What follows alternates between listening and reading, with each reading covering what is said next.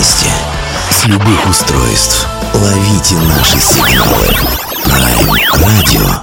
Первая независимая онлайн-радиостанция Беларуси. Авторские инсайды и музыкальные премьеры каждый день. PR Radio by prradio.by Prime Radio. Ваш правильный выбор.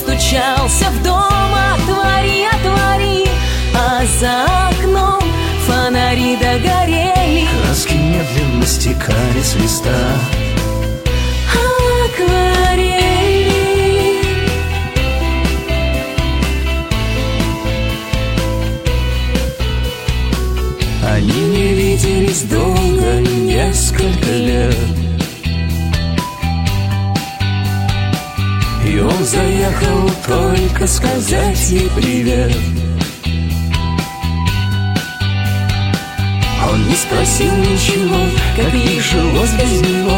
И правда ли, что она все это время одна Не ожидал, что так холодно встретит.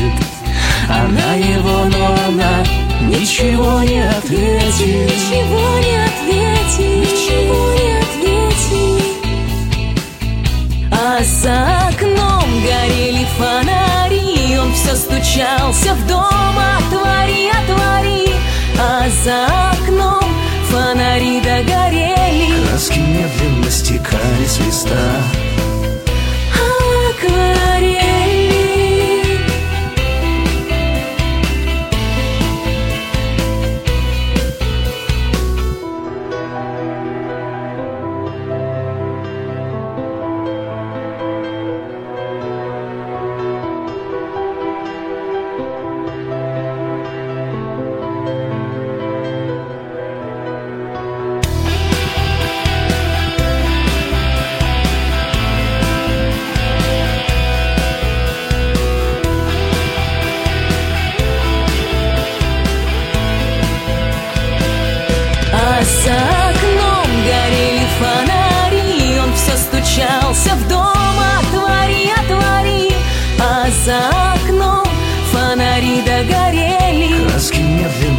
махали свиста.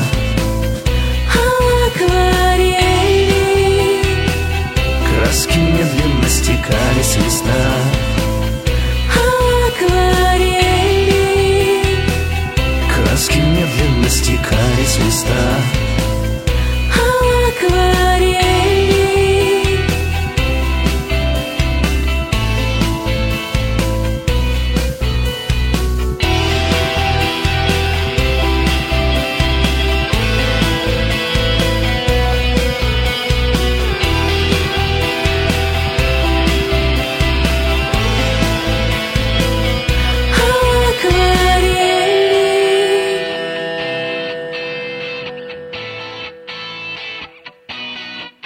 Всем привет огромное, это Prime Radio Беларусь, меня зовут Дмитрий. А я хочу начать нашу сегодняшнюю интервьюшную историю с э, чего, казалось бы, проще и чего, казалось бы, подлее может совершить журналист, как э, в превью к представлению гостей просто заниматься а, такой банальной вещью, как копипастом, но, с другой стороны, это не от э, того, что мы не смогли придумать какое-то представление, но нас вот просто как-то по-домашнему, по-уютному зацепило а, некое, некий поток сознания название с, взятый с одного из сайтов, что мы даже не знаем, кто его автор. Давайте я процитирую, чтобы представить нашу сегодняшнюю гостью. Начну с многоточия, дальше поедем. Укрыться от суровых будней поможет творчество Евгения Рыбакова и группы «Обними кита». Их яркие, эмоциональные, заводные, хулиганские песни, лирические баллады обладают э, такой живительной силой, захватывающей мелодикой, глубокие тексты песен мгновенно придают атмосферы легкости и тепла на сердце, а сильный, нежный Рыбак. Евгений Рыбаковой добавляет искренности и душевности. Один миг, настроение улучшилось. Убедитесь в этом сами. Это текст сайта был. Сейчас мы будем убеждаться в этом сами. Собственно, Евгения Рыбакова у нас сегодня в гостях. Евгения, приветствую. Здравствуйте.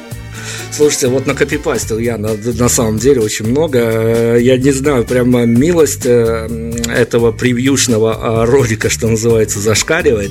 И э, я знаю, что... Я, я расскажу, у меня есть инсайдерская информация от ваших девчонок, которые ходят вам на концерты. Мы покопались, мы раскопали. Я обязательно об этом а, поговорим мы с вами, потому что тема, конечно, очень такая отдает нежностью и пахнет какой-то вкусностью в хорошем смысле слова. Я хочу с вами начать о журналистике, о медийности, о, медийно, о вашем медийном следе в истории, в будничной такой истории.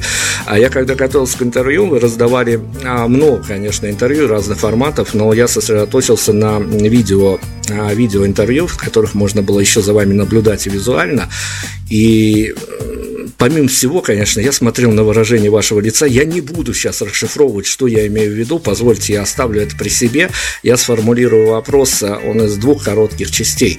А что вы делаете, когда вам на интервью становится безумно скучно и тоскливо, вы понимаете, что придется отыгрывать те же самые вопросы ответы в десятитысячный раз? Это первая часть вопроса. И второе, а не хочется ли вам законодательно предложение какое-то внести, чтобы законодательно как-то, ну, хотя бы административно штрафовали журналистов, которые приходят не готовыми на интервью, или они уже сами обижены тем, что в такой профессии?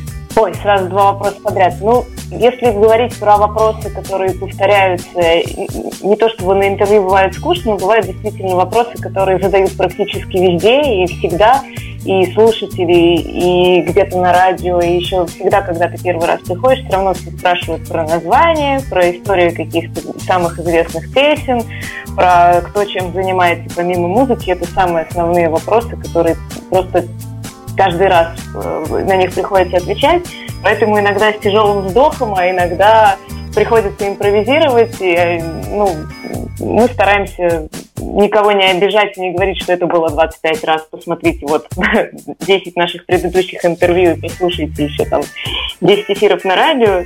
А, мы стараемся так не делать, но мы стараемся как с музыкантами ну, весело еще раз рассказать. Иногда бывает, музыканты уже начинают придумывать новые истории и давать какие-то другие ответы. Так, возможно, когда-нибудь наша история поменяется. Второго вопроса, что про неготовность э, журналистов э, к интервью. Мне кажется, законодательно ничего не решить. Это ответственность каждого человека, который э, берется за какую-то задачу, подготовился он или не подготовился. Ну, чем подготовленнее человек, тем он выглядит привлекательнее и в глазах, и в ушах слушателей и читателей, не знаю, какого рода это интервью, э, и в глазах собеседников своих, и в глазах коллег, которые потом наверняка тоже будут искать что-то про артистов и находить чьи-то интервью и смотреть, о, вот не банальные вопросы, вот что-то интересное, что-то новое, не как у всех. Я понимаю, что общение с журналистами – это канал коммуникации, такой канал доноса своего, еще один из каналов доноса своего творчества до аудитории. Оно для вас, вот лично для вас, как для барышни, как для девушки артистической, это вы понимали, когда заходили на пространство шоу-биза, что с этим придется сталкиваться. Вот для вас это чаще все-таки э, такая плюсовая история, которая дает вам плюсы какой-то личной карме и просто оставляет какие-то, а, может быть, потом переживания, передумывания, вот что я не так сказал или что можно было сказать по-другому, или это такая абсолютно история, что называется, в минус, и она скорее у вас как какой-то вампир а, отъедает часть вашего времени, которое можно было потратить на то, чтобы сделать мир лучше. Ну, если бы я так относилась к интервью, что можно что-то сделать вместо этого и сделать лучше, то я бы, наверное, просто не давала интервью.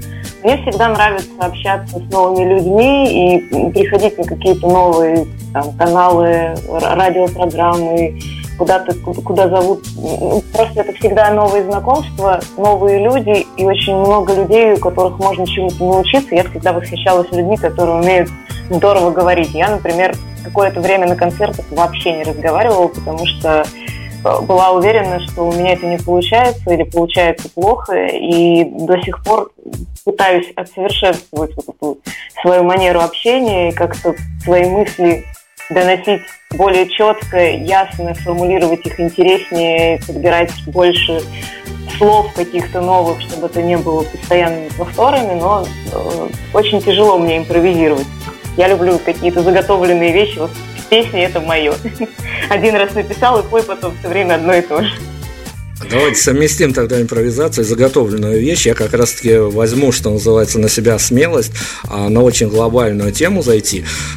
У вас лично, либо, может быть, у ребят, которые играют с вами, мы их представим, конечно же, в Дневе Китая. Это целая формация такая творческая. Может быть, как внутренний мем. Ну, или, опять-таки, я же говорю, можем упасть на ваши личные эмоции. А заготовлен вопрос, э, э, может быть, он давным-давно созрел, на который вот просто публично вам хочется ответить, и есть что сказать, а никто из журналистов его до сих пор не задал, может быть, даже в перспективе не задаст? Ну, конкретного такого вопроса нет, но всегда хочется поговорить на какие-то темы, э, которые будут интересны второму собеседнику, не, только нам, а вот если собеседник попадет и вдруг что-то нащупает такое, что начнет из тебя доставать, может быть, даже не связанное с музыкой что-то, а вообще там из области психологии общения, там, детства, все что угодно, и, экологии, там, это может быть любой. Вот с Натальей теперь можно про машины разговаривать, она на права сдала, например. Кто знает, может быть, что-то вылезет такое интересное, что никогда и не, и не загадаешь, и не подготовишь. Мне кажется, в этом как раз и самый сок интервью, когда что-то неожиданное, ты не готов на какую-то тему разговаривать, но когда ты ее вдруг подхватываешь, из тебя потоком льется, потому что давно накипело, но ты сам про это не знаешь. Так, Наталью упомянули, давайте тогда всех ребят поименно ручкой помашем, представим, если вдруг кто-то нас слушает, кто не в теме, что же такое, кто же такие скрывают за вывеской «Обними кита», а там э, скрываются сплошь да, сплошь да рядом очень хорошие люди, как мы подозреваем. Ну, Наталья уже начала говорить, есть у нас виолончелистка, зовут ее Наталья Волегова. Она у нас красным дипломом недавно закончила консерваторию и является неотъемлемой частью коллектива и его украшением. Она у нас играет на виолончели, играет красиво, улыбается еще при этом, иногда подпевает на концертах на нее, можно посмотреть, как она входит в раш. Мне иногда хочется ей микрофон подставить, чтобы было слышно, как она поет. А, на гитаре играет Владимир Ванцов, а, профессиональный гитарист, аранжировщик, он же наши все песни в последнее время, все, что мы выпускаем под «Обними кита», это все его рук дело. Он работает над аранжировкой, занимается мастерингом, сведением, очень много вкладывает в нашу музыку, и это наш движок коллектива. На басу играет Иван Дорохов. А, Ваня еще помимо этого делает нам рекламу в соцсетях и, по-моему, неплохо делает. В последнее время все больше и больше людей про нас узнает. А, в общем, Ваня у нас тоже такой творческий в разных планах, можно сказать, человек. И на перкуссии у нас основной инструмент это кахон. Майкл Безыменский играет. А, наверное, про кахон надо будет отдельно рассказать, кто не знает, что это такое. Это такой скворечник, на котором музыкант сидит и стучит по нему. И получается звук барабана. И всякие звенелки, шуршалки, все колокольчики, какие-то шейкеры, бубны, это вот все Майкл Безыменский, а, и он у нас большой артист, он учился на театральном. Это, если кто-то ходит на наши концерты, знает, что это отдельное шоу от Майкла. Он всегда с микрофоном у нас, всегда разговаривает с залом, всегда вовлекает людей что-то поделать вместе, попеть, похлопать, потанцевать, а, может какие-то придумывать активности, конкурсы, выдавать какие-то дипломы. Там. В общем, у, него каждый раз как, какое-то новое действие. Э, и народ всегда с радостью это все дело поддерживает. Вот такая у нас команда. Так, ребят, представили, давайте да, сразу перепрыгнем к живой к истории, к концертной истории. А, я сейчас употреблю фразу, которую мне рассказали девчонки, которые посещают ваш концерт, о них мы еще тоже поговорим. И как бы я, э, не знаю, я же как мальчик, как журналист сейчас не знаю, как себя скоррелировать в этих двух ипостасях, но попробую. Мне сказали девчонки, что вы э, крайне красиво, вот цитирую, крайне красиво выглядите на сцене. Что они в этом хотели сказать, я не знаю, но а, а доходили до вас когда-то, я не знаю, слухи, мнения, еще чего-то, что среди публики, среди мальчиков, приходящих на ваш концерт, есть э, те люди, которые не просто приходят ваши песни послушать, но еще и приходят полюбоваться на вас в частности? Ну, про мальчиков не знаю, но мальчики, наверное, периодически приходят на девочек полюбоваться. Думаю, что не только на меня, но и на Наталью.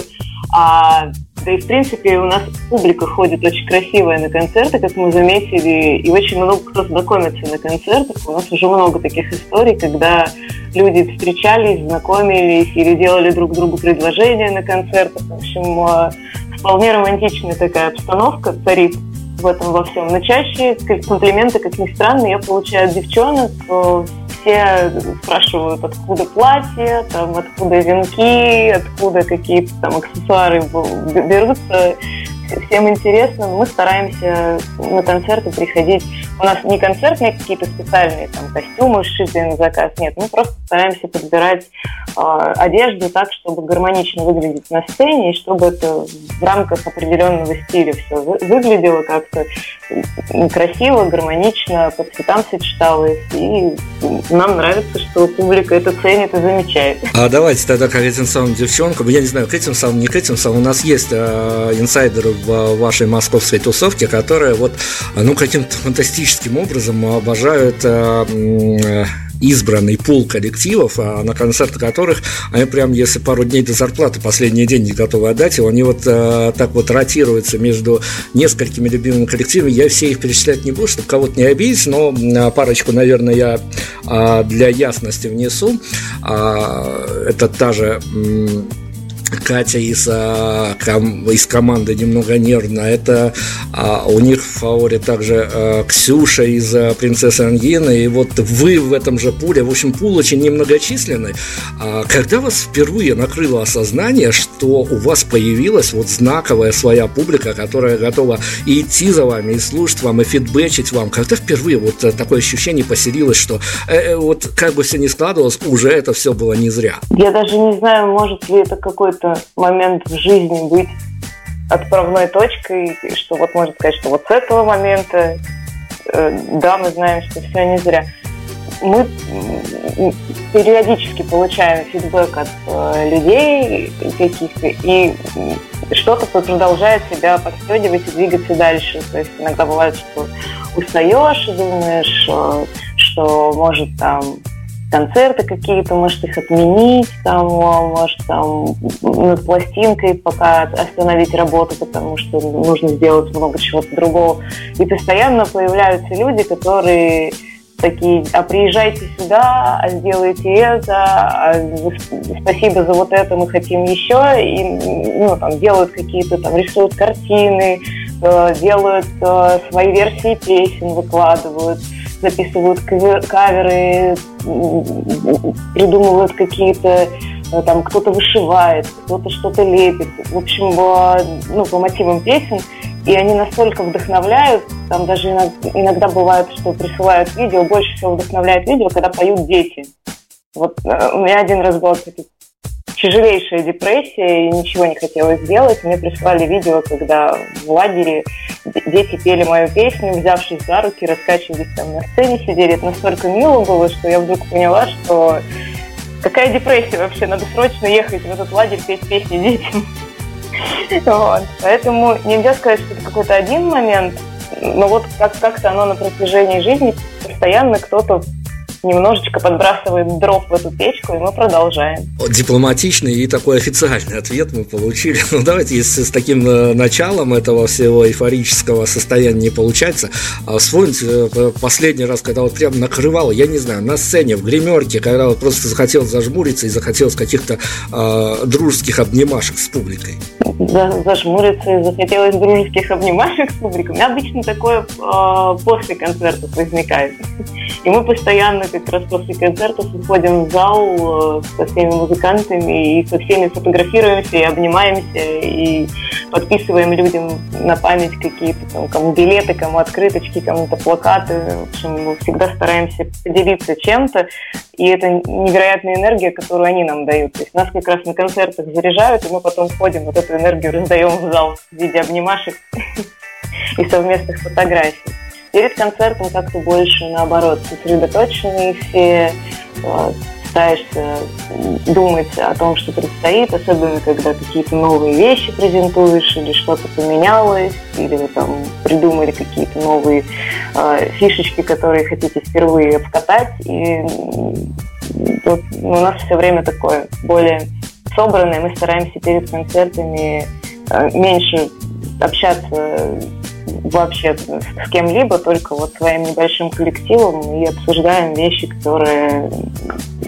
вот нам предстоят буквально через там, несколько минут, когда мы выйдем на сцену. А, И другие музыканты, и вы сегодня уже нам обозначили эту историю, другие музыканты частенько любят двигать а, вот эту вот тему, что под наши композиции знакомятся, отношения налаживаются, движутся вперед, а потом мы становимся свидетелями, может быть, даже каких-то торжественных церемоний, вот этих самых людей, которые на нашем концерте познакомились, мало ли что бывает, давайте о хорошем поговорим. А если бы случилась такая история, и вам об этом стало известно, что под а, одной из ваших композиций, я уж не знаю, любую, а, ну вот вам стало об этом известно, ваша реакция, мальчик бросил девушку или наоборот? Ну, мне писали какие похожие истории. А, Просто у нас же есть и хулиганские композиции. Вот есть песня «Мальчики», которую мы как раз сейчас записываем в. Она гуляет по интернету во всяких концертных версиях в домашних кухонных записях. А, Там текст такой, что парень э, бросил девушку, а девушка от этого не расстроилась, ничего с ней не случилось. Она просто сказала, что ну я теперь свободный, мальчики в очередь. А, э, И, в общем, э, парень с девушкой поссорились, и девушка им грустила, тыкала в интернете в разные песни, попала на нашу песню «Мальчики» э, и отправила парню своему и сказала, смотри, прикольная песня. Он написал «вообще-то нет», но после этого они помирились. А, ну, то есть э, б- была ссора пе- перед. э, э, ну, в общем, не знаю, если кто-то кого-то бросит под нашу песню, э, я надеюсь, что он сделает несерьезно. Одна из композиций, когда вот это, ну вот этот изящный цинизм мы себе внутри так прозвали, а, композиция моя а, композиция «Моя вторая половина». А, Скажите, пожалуйста, Евгения, вы вправду абсолютно уверены, что у всех, кто слушает вас и кто прикасается с вашим творчеством, абсолютно нормально все с иронией, с пост-иронией, с чувством юмора? Да нет, конечно. Не- Невозможно быть во всех уверены. и не- Люди иногда в творчестве сталкиваются совершенно случайно и стараются скорее его выключить, потому что им не заходит, и нельзя делать такое предположение, что всем все зайдет и все все поймут. А, Я вообще сторонник того, что каждый слышит в песне то, что он сам в себе нарисовал. Очень редко, когда ты вкладываешь какой-то смысл в песню, и кто-то говорит, что вот ты писал про это и про это и про это, и вот поэтому именно такие слова и так далее. Нет, каждый слышит про свое. И мы недавно как раз обсуждали, мне девочка написала, спрашивала про песню, у меня есть э, песня «Формула», Э, там э, главная героиня песни, невеста в платье стоит на мосту и плачет. И, и там строчка «Зачем на перилах моста стоит она в свадебном платье, прыгнет не иначе, плачет». А, и девушка мне написала вопрос, про, про что я написала эту песню, про какую ситуацию там, в своей жизни, или это придуманная ситуация и так далее. это придуманный образ, э, и никакой похожей ситуации у меня в жизни не происходило, и я вкладывала в него один смысл. А, ну, то есть я, когда себе представляла клип на эту песню, я думала, что это история любви, которая закончилась, потом девушка выходит за другого, но она все еще любит первого и стоит на распутье. А, а девушка, которая послушала песню, она услышала в этом другой смысл. Она услышала, что это невеста на мосту, с ее женихом что-то случилось, и вот она плачет и не знает, что делать. А, то есть там, может быть любая история. Может быть, жених сбежал, а она плачет. Может, она сбежала со свадьбы. Там, куча, может быть, разных вариантов, и каждый услышит что-то свое. Нет никакой конкретики, каждый даже любые слова может воспринимать по-своему.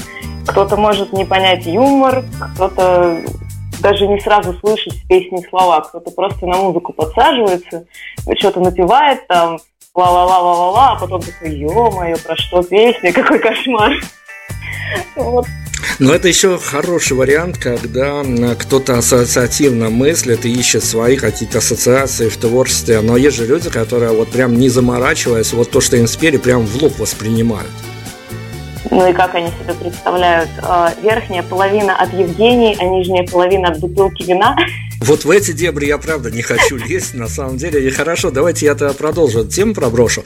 А, ну, понятно, что вы абсолютно точно, как и любой другой артист, не можете быть уверены ни в своей аудитории, ни в какой-то другой еще аудитории. Но ну, а, по вашей аудитории я хочу немножко пробежаться. Никого не обижаю, абсолютно. Это мое оценочное суждение. Оно может быть скоро неправильно. Вы меня сейчас можете вообще вот прям по ходу переубедить. А, разъясните мне, как вам кажется, это ваша позиция будет, тоже, наверное, где-то личностная, может, артистическая. Почему те мальчики, девочки, которые общаются, фидбэчат вам, пишут э, комменты в ваших соцсетях, почему мне, ну и как журналисту, и как человеку, когда ты читаешь вот эти вот потоки сознания, которые идут от слушателей, они абсолютно какими-то кажутся вот абсолютно деревянные. Не знаю деревянными. Ну, то есть это, это, это, это недостаток эмоций, недостаток таланта, я не знаю, недостаток находки правильных слов. Вот почему кажется, что ну вот это все написано правильно, а вот чего-то вот такого вот, а что есть в творчестве автора, того нет абсолютно в творчестве комментатора. Почему так случается? Не знаю, я сталкивалась с очень креативными какими-то постами и комментариями, поэтому не могу сказать, что все деревянные. Просто люди находят какие-то слова, которые близки им. Они же не могут моими словами какими-то великого поэта какого-нибудь, цитируя там, э, или подражая ему написать какой-то отзыв о концерте. Они пишут вживую сразу все, что они почувствовали. То есть некоторые пишут даже во время концерта, что «А, там, так здорово!» там, и У них всех слова приблизительно такие будут «здорово», «душевно», «тепло», там, что-нибудь. Ну, вот первое, что приходит на ум, и, и они тут же это постят э, не отходя от кассы, как называется, там, на концерте, где-нибудь в метро наше выступление увидели, еще где-то там на, на улице. Э, это первая эмоция, и мне кажется, они не особенно даже выбирают слова какие-то, и не сидят и не сочиняют эти тексты, они просто искренне делятся тем, что они почувствовали. Вот и все. Ну, есть большой проблемы вы не видите, это наши журналистские уже за, за, за, загоны, что называется. Поэтому ладно, все, я прошу прощения, если кого-то обидел. Да нет, я думаю, это тут... разные просто вещи. Одно дело, когда ты пишешь э, короткий отзыв, э, просто типа, ребята, все было круто, спасибо, там, мне аж полегчало, улучшилось настроение, все. Ну, обычные банальные слова, которые ты тут же достал из своего словарного запаса, которые лежали на поверхности, и ты сразу выразил все, что ты почувствовал, но не особенно подбираешь какие-то выражения не, не обыгрывая никакие там фразы.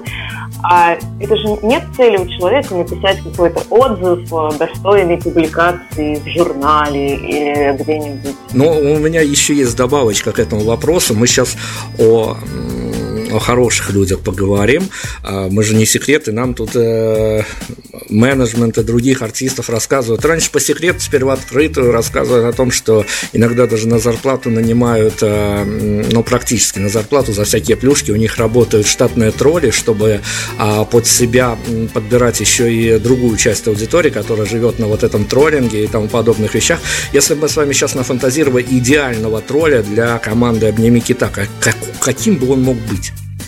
На самом деле, этот тролль я. Я иногда очень люблю включить э, жесткий юмор, и если я вижу какой-то неадекват в комментариях, э, я э, чаще всего стараюсь как-то так же неадекватно подписать какой-нибудь комментарий к такому комментарию. Если там совсем невменяемые люди, то э, можно просто удалить. А если, ну, либо они сами удаляются и за собой чистят. А так очень часто бывает, что э, человек хотел сделать себе больно, а выставил себя идиотом. Такое. Можно все перевернуть с ног на голову. Я этим люблю заниматься, но для этого нужно определенное настроение. У меня оно не всегда есть, поэтому я иногда, бывает, игнорирую или просто подчищаю. Ну, нехорошо, когда у тебя а, намусорено в чате, например. То есть если какое-то мнение а, четкое по делу высказано, что, ребята, ну вы не подготовились, или там, ну, блин, налажали нехорошо, я такие комментарии, конечно, оставляю, и они имеют право на существование, и всегда хорошо отношусь к здоровой критике. Но когда начинают писать просто откровенно гадости и там, подписывать какие-то явно обидные вещи, чтобы тебя уколоть, я стараюсь э, шило повернуть в сторону автора. Ну, давайте, Евгений, мы от человеческого фактора прыгнем в визуальные факторы. Скажите, пожалуйста, насколько уж э, мы упоролись тут как журналисты, когда а, в э, дебюте, не в дебюте, в смысле, а в начале, скорее так, чтобы понятно было, а в начале вашего книги, э, клипа «Дневник» а мы видим надпись «Вова всех спасет». Это Вова тот, который надо, Вова? Это нет, это наш гитарист Вова. Там про него, ну, он у нас герой клипа, э, наш гитарист, э, и героиня клипа влюблена в мальчика по имени Вова. И она ведет дневник, в котором, который посвящен ему, собственно, и песни про это, что он занял все страницы его дневника. А, и вот там весь дневник про Вову. То есть это не, никакая не политическая, если вы к этому ведете подоплека. Это наш Мы Вова. хотели скоррелировать какую-то глобальную такую историю. Это же приятно, когда ты видишь надпись «Вова всех спасет» и гарантия 100%, звоните по такому-то номеру. Ладно, да а, нет, хорошо, давайте еще. Просто это еще ходовое имя, а, и я даже рада, что ну, у нас были варианты еще, у нас с нами тогда играл басист Лев Горбачев, был вариант, что он будет главным героем, но поскольку он не знал, сможет ли он вообще в клипе сниматься. Мы решили, что все, Вова будет у нас главный персонаж. И я даже рада, что Вова, потому что Вова ходовое имя, довольно популярное в нашей стране, и не только в России, в Беларуси, я думаю, тоже Вову встречаются. А, поэтому чем ближе это все дело к народу, тем лучше. То есть каждый может, э, каждый влюбленный в Вову человек может этим клипом насладиться и почувствовать себя частью этого клипа. Вот так. Ну, нам-то за вашего Вову частенько в интервью прилетает, ну не за вашего Вову, я имею в виду за, за глобального вашего Вову, потому что мы иногда, мы иногда ну, давайте тогда хорошо, если мы на Вову вывели, давайте мы разыграем все-таки эту фишку и с вами, потому что я думаю, что у вас точно ответ есть.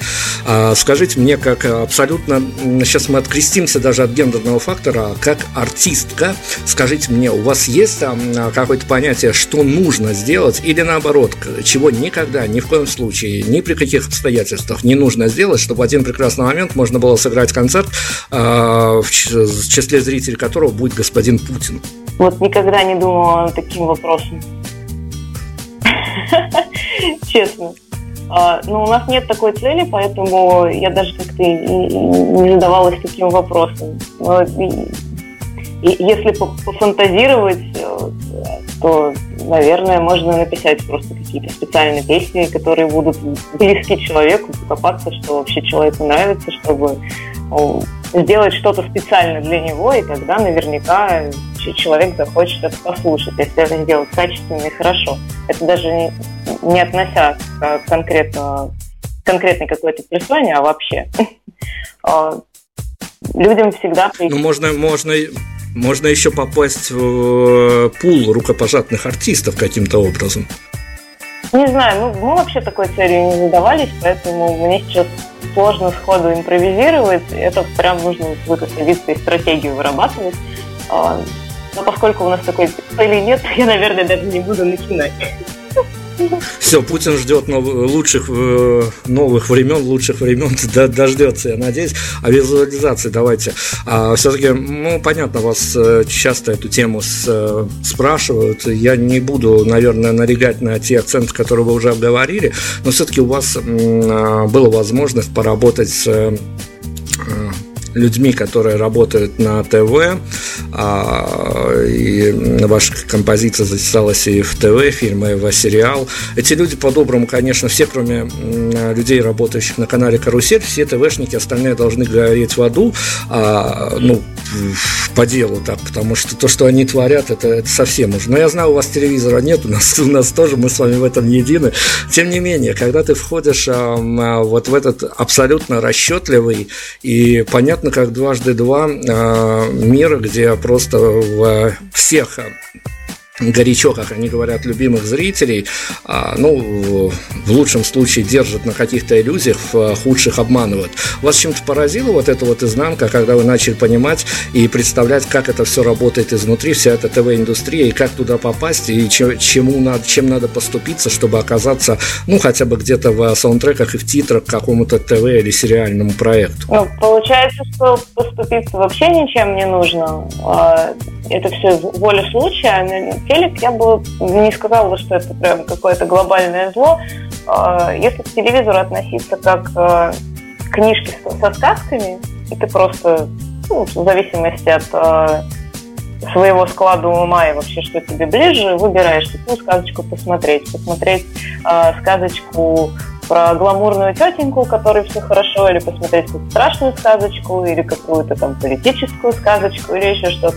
То есть а, а, относиться к телевизору как э, к чему-то, что-то источник э, знаний или окно в мир, э, ну, по-моему, бессмысленно. Я отношусь к телеку как к развлекательной какой-то шкатулочке, которую ты можешь включить и э, выбрать, что тебя будет развлекать. Ну, поскольку мне такое развлечение не интересно, у меня поэтому такой шкатулочки дома нет. А сам телек, он вполне себе интересный, то есть там, если задаться целью, можно сделать какой-то свой проект, то есть можно прийти с идеей, там, запустить какой-нибудь сериал даже, или ну, на, на тему, которая тебе интересна, ты думаешь, что будет интересно другим. Просто это огромная работа, это колоссальный труд, это ну, нужно понимание сколько денег, э, на какую аудиторию ты рассчитываешь, как ты собираешься все это дело окупать и так далее. Там проводится огромная работа, и очень многие проекты просто не доживают до эфира, что-то начинает сниматься и замораживается. Это ну, жестокий мир достаточно. Но при этом, при всем, там есть очень много возможностей, и последние мои работы на телевидении, а, там как раз работали люди, которые делают потоковые такие, ну, потоковые сказочки, скажем так, а, на широкую публику. А, но при этом, при всем, все стараются сделать лучше, чем было. То есть они видят, что, ой, ужас, какой кошмар, люди это смотрят, давайте сделаем что-то, то, что, ну, раз они это смотрят, давайте сделаем что-то похожее, но сделаем лучше, сделаем, чтобы там была какая-то светлая история, чтобы там мораль была, чтобы людям было интересно там, наблюдать за героями, чтобы они были не плоские, чтобы они были настоящие, чтобы были с характерами. Там, наоборот, все старались работать на то, чтобы и картинка была лучше, э, на то, чтобы проект получился интереснее, вкуснее, чтобы он был э, визуально приятнее глазу. Ну, в общем, я бы не сказала, что весь телевизор это какое-то мракобесие. Это тоже разные. И все люди разные делают вещи, и каждая отдельная на канале выходящие, ну, и каналы разные, соответственно, и на каждом канале каждая выходящая передача и каждый выходящий сериал – это все разные люди, поэтому сказать, что все делают плохо, нет. Хорошо, давайте я хочу еще одну тему, конечно, которая для вас, а, ну, наверное, не то, что много значит, но она перманентно, конечно, всплывает в каждом из ваших интервью. Я вообще про метро с вами поговорить, потому что, ну, э, меня эта тема дернула не по-человечески. По-человечески я все понимаю, а вот абсолютно все на 100%. Меня эта тема дернула как журналиста, и я, как э, сотрудник СМИ, я понимаю, что каждая СМИ работает по своим правилам и строит свой медийный образ, и какие-то вещи медийному образу, а, ну, абсолютно вот нельзя делать, и группа «Обними кита», которая, ну, несомненно, обладает своей аудиторией, несомненно, обладает своим а, медийным именем. А, мы не будем сейчас в масштабах копаться, бог бы с ним. А, но эта история вот абсолютно параллельно хорошо уживается с тем, что вы можете позволить себе, понятно, в рамках проекта, понятно, там все это, как бы официально можно подогнать ответ под вопрос, но спуститься в метро и играть для ну, совершенно... А, я сейчас о, о Минском метрополитене скажу, потому что не поручусь, э, что у вас такая же история для абсолютно унылых прохожих. Так, не знаю, ну у нас не все унылые, я думаю, что и в Минске не все унылые прохожие. Э, ну, Метро ну, смотрите, это люди, же... где люди едут по своим делам, и, конечно, они туда не спустились для того, чтобы послушать музыку. Но, кстати, э, вчера, например, мы играли с Натальей в метро, и пришли люди, которые пришли послушать музыку. Они спустились специально ради нас под землю.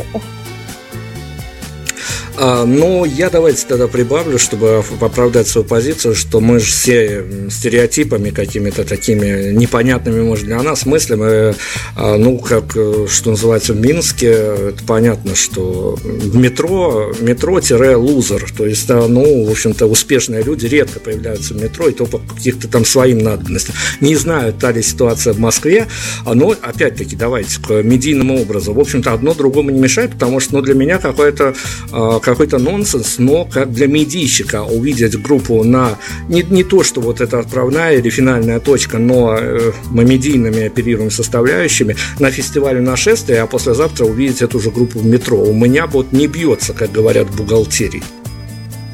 Да, а у нас нормально бьется. Нам нравится. Нам нравится проект в первую очередь тем, что мы как раз можем зацепить новых слушателей. Мы не настолько медийные, чтобы мы везде мелькали, чтобы наши фотографии где-то там тиражировались, чтобы мы выступали в больших залах, э, постоянно на каких-то больших фестивалях, были у всех на слуху, у нас там нет в телевизоре, нас практически нет на радио.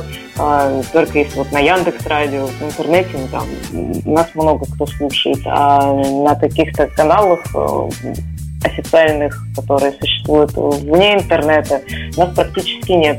Поэтому у нас огромный приток публики есть из метро которые идут, останавливаются, слушают. И это люди, которые не собирались, в общем-то, они не, не настроены были. Это люди, которых мы просто чем-то зацепили, какой-то музыкой, какими-то словами, голосом, э, внешним видом. Они останавливаются, они слушают, они берут наши визитки, и они потом приходят на концерты. И у нас бывают концерты, когда мы спрашиваем, кто откуда про нас узнал, и, и оказывается, что треть зала пришли из метро. Они нас услышали в метро, и потом пришли на концерт для нас это огромный, э, так сказать, ресурс э, рекламный и настолько настоящий, у тебя есть ровно там несколько секунд, чтобы заинтересовать человека, который идет мимо по своим делам, возможно, даже второй а, и, и вдруг он останавливается. Это дорогого стоит. Мне кажется, это важно, и если мы можем зацепить в метро, а, то, наверное, мы чего-то действительно стоим. Потому что... Ну, смотря, смотря на вот то, как это все происходит, это же визуализировано каким-то образом. Ну, то есть в открытом доступе можно посмотреть, понятно, а, когда ты видишь некие предметы, которые располагаются с группой, понятное дело, тебя подмывает спросить, сколько же музыканты зарабатывают в московском метро, но я не буду этого делать, и вы не отвечайте, пожалуйста, а вы мне лучше расскажите вот что-то такое технические, какие-то а, волнующие подробности, а как, как, э, как с акустикой в московском метро, то есть все хорошо или приходится чекаться по, по, по, почище, чем на Олимпийском? Везде по-разному, все станции разные. Есть станции, которые, ну, на которых мы чаще выступаем, есть на которых реже. Во-первых, э, куда ближе добраться музыкантам. Э, я думаю, все так выступают и стараются выбирать то, что им по дороге, по пути. Ну и в центре все, конечно же, хотят попасть музыканты, которые участвуют в проекте. Э, но при этом при всем все станции действительно с разной акустикой, и есть станции совершенно не подходящие для вокалистов, ну, на мой взгляд. А, есть отличные точки, где будет скрипочка звучать великолепно, будет развлекаться по, под огромным куполом там э, э, плавным эхом, и там лирические композиции на скрипке будут звучать просто божественные, люди будут останавливаться, эта музыка их издалека еще будет манить к себе. А, но если ты там будешь петь, какие-то песни чуть быстрее, какие-то активные вещи исполнять, то все, у тебя все превратится в кашу, это невозможно. Есть станции, на которых э, хорошо звучат всякие дудки, там очень много брейс-бендов выступает. А есть э, станции, на которых вот э, мы поем и играем, ну, мы их уже обкатали, и иногда приходишь на незнакомую точку в метро, и да, бывает, что со звуком начинаешь э, как-то там пытаться подстроиться, что-то поменять, переставить другому аппарат, самому куда-то подвинуться, перестать. Бывает, что очень некомфортные попадаются точки, но тут раз на раз не приходится, надо просто быть готовым, что если ты приходишь на какое-то новое место, ты уже сталкиваешься с какими-то определенными проблемами в начале, в настройке, а дальше уже понимаешь, твоя эта площадка или не твоя. Смотрите, у нас э, в нашем городе на уличных музыкантов наши доброжелательные люди чаще всего, вот мне самому приходилось даже видеть, слышать э, и рассказывать такие истории, у них есть э, прям вот эта доброжелательная фраза «иди на завод». А какие самые добрые лучики добра вам посылали проходящие мимо сограждане? Ой, у нас самые недобрые, так сказать, истории связаны с тем, что а, слово «кит» в последнее время пострадало от э, существования игры «Синий кит», если вы слышали про такое. А, Есть, да, да кто этого не слышал? А, ну вот, э, до какого-то момента мы, собственно, сами не знали про существование такой игры, тут э, все это стало в слуху, и у нас начали спрашивать, как мы связаны с этой игрой. Мы никак не связаны. А, и есть люди, которые в метро Э, подходят, э, приводят полицейских и говорят, вот, вот, они пропагандируют детские самоубийства. И приходится объяснять людям, что мы не синий кит, мы обними кита, вот прочитайте вот табличка, вот песни про любовь, причем здесь самоубийство. А, ну, иногда бывают очень агрессивно настроенные граждане, и которых не переубедить. Последняя история была вообще смешная. Мы играли, ну, у нас предстоял концерт в клубе Лив Старс, и там Э, логотипом клуба является звездочка. И у нас лежали э, наши визитки рядом с э, небольшой информацией, у нас там были такие флеера, где было написано про этот концерт, и там было написано «Обними кита», вот этот логотип клуба, где мы выступаем, время, место, дата и какие-то подробности, как добраться там до клуба, чтобы люди могли в метро взять и прийти потом на наш концерт. И вот э, женщина какая-то подошла, начала нас убеждать, что мы пропагандируем детские самоубийства. И такая, вот, вот, у вас звезда еще сатанинская нарисована. Тыкала в эту звездочку. Ну, оставалось только посмеяться, в общем, пожелать ей всего хорошего и закончить диалог. Но все-таки надо отдать должность. Не безразличны, конечно, рядовые граждане ко всему, ко всей той движухе, что происходит. Артисты иногда страдают. Но я хочу вернуться к этому эфемерному, понятно, понятию медийный образ. А все-таки, а, с одной стороны, а вот участие в этих нелепых и абсолютно непонятных битвах за всяческие эфиры, а вот это вот выстраивание некой медийной стратегии, что нужно и туда бы хорошо попасть, и туда, а вместе с тем чередуется с отыгрыванием в метрополитене, что ну, я продолжаю топить за свою позицию, что не вкладывается в мои медийные образы, хотя, конечно, публики вам придает достаточное количество. А вы, когда заходили на эту спорную территорию, вы же понимали, ну, во-первых, вы безумно талантливая барышня, и где-то по-своему э, очень индивидуально, и, ну, если человек в адеквате, я думаю, что он, ознакомившись с одним вашим релизом, он потом выделит вас из потока того, что будет литься дальше ему в уши и сопутствующие вещи, то есть вы яркая достаточно индивидуальность. И заходя на эту территорию, ну вот ну, туда же каждый идет э, к своим, скажем так, э, не то что идеалам, а к своим целеполаганиям. Кто-то идет туда за э, какими-то автопатией, э, дорогим элитным алкоголем, тому, веществам каким-то волшебным и тому подобное.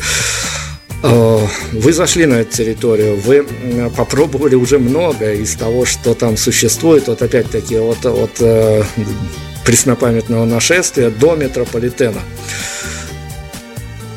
что, я не знаю даже, как сформулировать, но давайте попробуем сформулировать. Главный диссонанс между тем, что представлялось, и реальностью. А вот где этот разрыв шаблонов, когда вы, вы наблюдаете за другими артистами, как они живут, и наблюдаете за теми артистами, а, кто из года в год играет на главных сценах тех же нашествий, и понимаете, что вот э, картинка так, а в жизни вот она совсем по-другому. И где вот этот ваш главный разрыв шаблонов, когда вот не сходится что-то вот реально с э, ощущением того, как бы это могло быть? А, не знаю, мне, наверное, просто не доводилось в своей жизни общаться с артистами, в которых был бы какой-нибудь, ну, чтобы я, встретившись с ними в разных ситуациях, увидела этот разрыв шаблона, мне как раз, наоборот, какие-то целостные попадаются личности, и интересные музыканты сами по себе, ну и они вполне себе настоящие, то есть они в жизни практически такие же, как на сцене, просто на сцене они чуть более утрированные, скажем так, они выдают больше энергии, вкладывают э, больше мощности, так сказать, во все свои движения, в голос, в подачу, в то, что они несут, но в целом они абсолютно такие же в жизни, и ну вот мне как-то не попадались люди, которые бы очень сильно переворачивались в моих глазах, скажем так. Но нет какого-то легкого разочарования от того, что вот одним из, э, берем вашу частную историю, одним из триггеров вашей а, возрастающей популярности было участие на неком этапе а, в в дуэтной композиции господина Горшинева из «Это мое оценочное суждение», как медийщика, можете абсолютно со мной не соглашаться, из достаточно посредственной группы, на тот момент называем, называющейся как «Ремиксы», и вот, ну, но человек обладает каким-то вот, вот этим как раз таки упомянутым мной медийным образом, и вот он дает некий толчок, но вот внутреннего какого-то разочарования нет, что даже такие люди могут вот что-то привнести, а, ну, скажем так, своего таланта хватило бы, и, и даже с головой. Ну, я считаю, что любая вообще дуэтная работа, она дает очень много, и с известными, и с неизвестными исполнителями, а, а с известными ну, в данном случае мне нравится дуэт. Во-первых, э, мне очень понравилось, как сочетаются голоса. И у Алексея есть потрясающее электричество в голосе, которое на самом деле не обработкой достигается ничем. Оно у него есть прям вот внутри сидит. Он когда пошел в студию записывать вокал, э, я сидела за стеклом и слушала все это дело в мониторах, Э, и звукорежиссер, который писал его, у него аж выражение лица изменилось. Просто вот Алексей подходит к микрофону, начинает петь, и, и звукорежиссер такой, нифига себе, фирма зазвучала. То есть у него действительно свой фирменный вокал, который э, очень узнаваем среди всего остального, и этим он ценен. То есть, может быть, э, не столько там э, меня волнует какие композиции человек пишет, о чем он поет и как он ведет себя на сцене, сколько меня радует, как э, звучит песня, записанная совместно, э, и мне нравится, как звучат мои песни с его голосом. То есть это был совершенно незапланированный, опять же, дуэт в моей жизни, он случился совершенно каким-то невероятным образом сложились обстоятельства, э, и получилось очень здорово и мне нравится результат. А это самое главное. Поэтому я вообще ни о чем не жалею. Но, опять-таки, композиция, как минимум, композиция акварели оказалась таким а, медийным паровозом, который продолжал двигать обними кита вверх, вверх, вверх. И, ну, я уверен, вот просто абсолютно уверен, потому что знаю параллельные истории, когда есть композиция, которая где-то попадает в чарты, а где-то на слуху э, а, является какой-то рекомендательной в обмене в соцсетях, а вам приходят люди, которые услышали акварели, а потом приходят, слушают остальной материал и начинают, ну, не то что материться, но начинают как отфыркиваться, ну, вот это вот как совсем, э, совсем не заходит. Случались такие истории, не у вас уже разрыв шаблонов, а у вашей публики, но вам об этом известно, что вот на паровоз что-то затянуло, а потом все говорили, что вот, а, ну, не зашло, вот все остальное, прям 99% не зашло. Э, да нет, ну акварель это такая же моя песня, как и все остальные. У меня много похожей лирики, поэтому э, я бы не сказала, что люди, которым зашли акварели, не зайдет там какое-нибудь короткое замыкание или песня «Кстати». Это уже люди, настроенные на определенную волну, и которые раз, раз их зацепила эта песня, то скорее всего, и есть большая доля вероятности, что их зацепит что-то еще, может быть, не все. А, и если они услышали это в рок-исполнении, а потом пришли, а у нас более лайтовая, так скажем, э, подача, и у нас э, нет барабанной установки ревущих электрогитар, у нас акустика с перкуссией, с виолончелью, и все довольно э, звучит, как сказать, э, легко и воздушно. Э, иногда бывает, да, что люди говорят, что вам бы с барабанами, вам... но они все равно продолжают ходить на концерты. Есть люди, которые случайно попадают на концерт, которые, да, услышали там одну песню, пришли, и они хотят слышать эту одну песню по кругу. Бывает. Они приходят потусоваться, и им хочется движухи, хочется чего-то знакомого. А придя на незнакомую группу, э, услышать э, много знакомого материала, конечно, невозможно. И им все время хочется по кругу две песни. Вот ты для меня и акварели. Э, да, такое тоже происходит. Ну, что, приходится вступать в диалог с такими людьми в любом случае они остаются до конца, они не уходят с концертов. Там. Просто не факт, они придут Про... в следующий раз. Прояснили. Давайте еще хотя бы коротко. Я хочу зацепить еще одну сегментарную такую историю. Вот очень многие признаются, кто в кадре, кто за кадром, что как бы то ни было, как бы ни говорили о том, что уютно, тепло, лампово, а вот именно исключительно для артиста, если он один или в дуэте прям с, с акустикой, квартирник для артиста такой вполне себе шокирующий, шокирующий момент. С вами работает эта формула или уже даже это пережито, уже все, все, все с этим нормально, с форматом квартирника давно сдружились?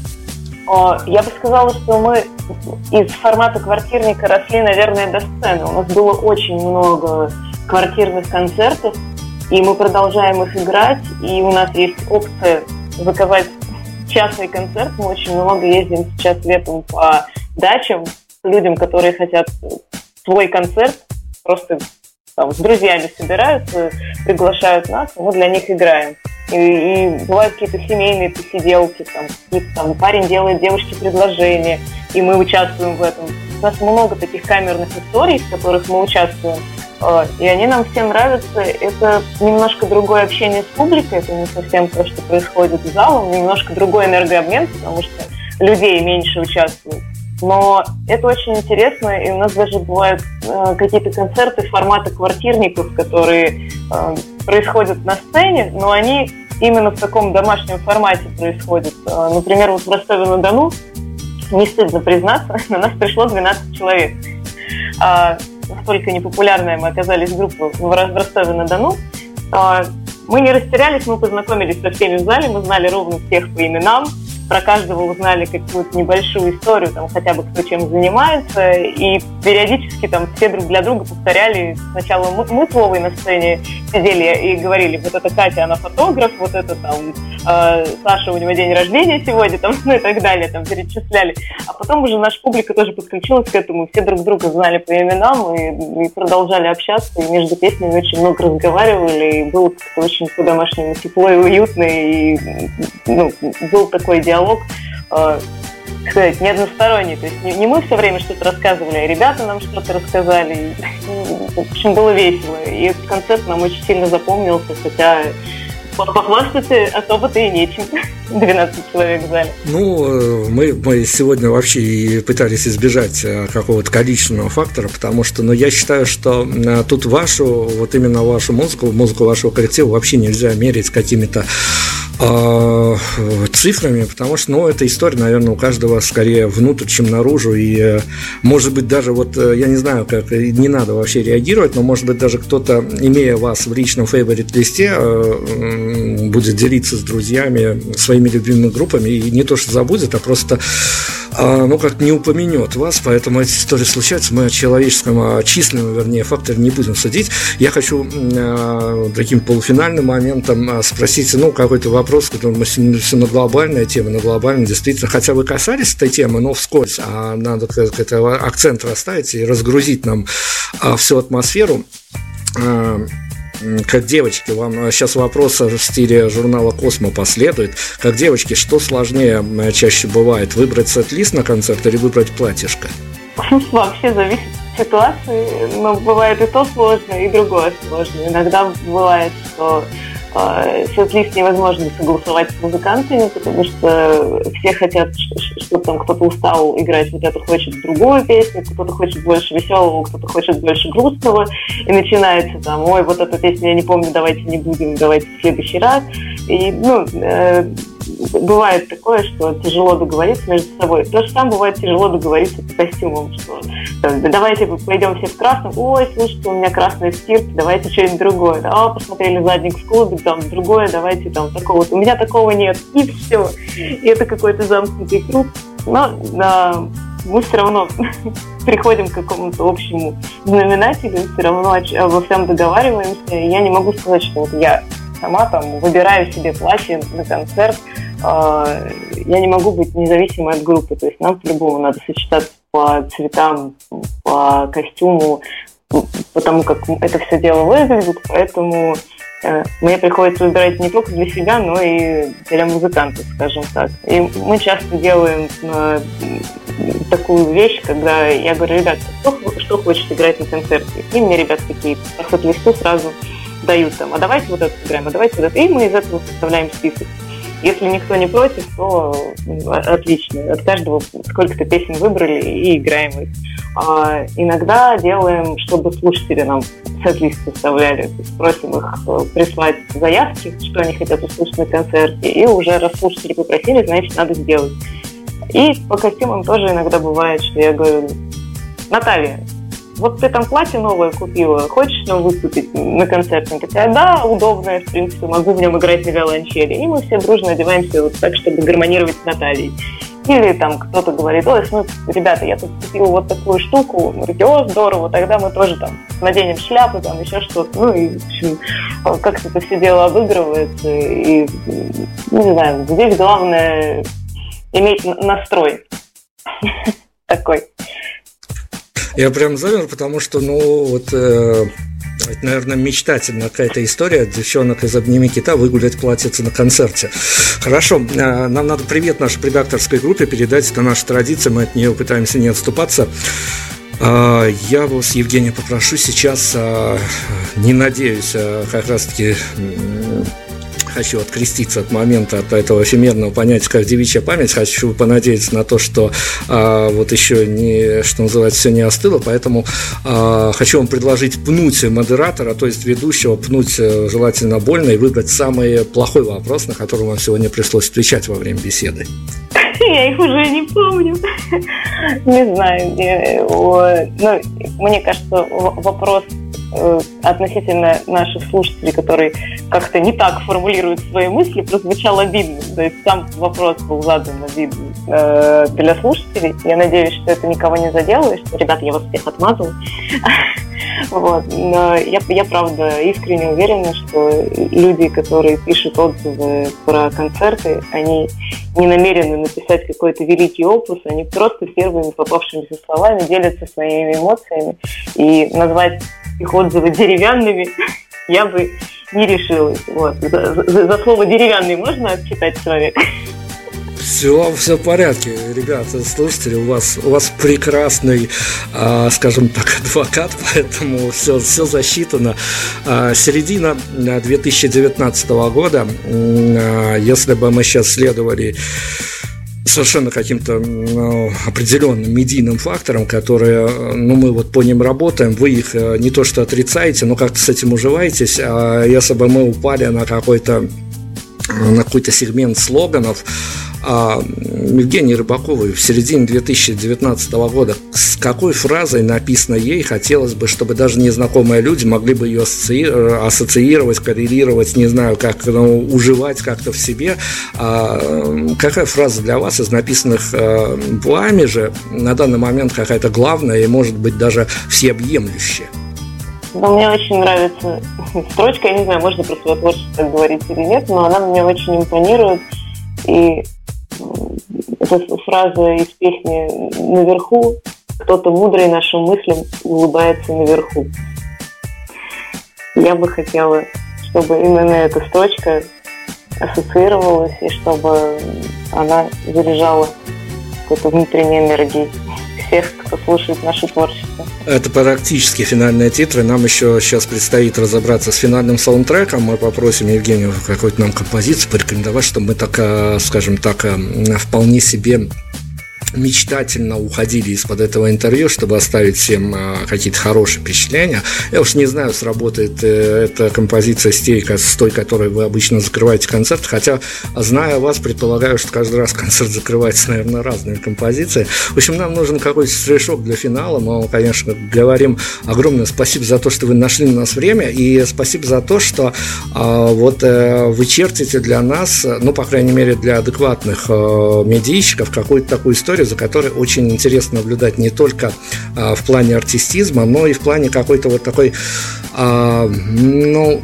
может быть вызванной какой-то э, своими факторами, которых мы не видим, но это такая в хорошем смысле инди-история, за которой приятно наблюдать и которой приятно где-то даже подхлопывать, подаплодировать, несмотря, не, не, не, не важно, за сколько сотен километров ты находишься, мы вам иногда за ваши поступки вот тут вот редакционно аплодируем. Все, не буду вас больше комплиментарничать, меня увлечать опять э, в каких-то таких пристрастиях, хотя, конечно, признаю, что я один из ваших теневых поклонников, и даже если я чего-то про деревянное сегодня говорил, это не со зла, э, еще раз прошу прощения, э, финальный саундтрек нам нужен. Ну, давайте тогда песню наверху послушаем как раз.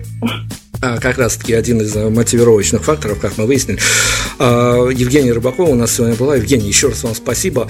А, я не знаю, я хочу вам пожелать, наверное, только удачи, везения, потому что, ну, все остальное у вас уже есть. Спасибо вам большое за интервью. Я вам желаю классных, интересных собеседников, множество э, потрясающих интервью, и чтобы у вас все складывалось идеально и даже лучше. Лучше, чем вы планируете. Ну, давайте мы еще друг, друг, друг другу пожелаем о том, чтобы мы с вами почаще слышали, чтобы вы нам набрасывали новых инфоповодов. С вами э, очень приятно иметь дело. Спасибо вам огромное. Финальный саундтрек. Все, мы обязательно еще с Евгением, я верю, вернемся к э, вот этому, ну, достаточно а вот мне, как журналист, сегодня было из профессиональных интересов очень интересно прям переобуваться по ходу, по, переобуваться в воздухе в хорошем смысле слова. Всем пока, всем удачи. До свидания.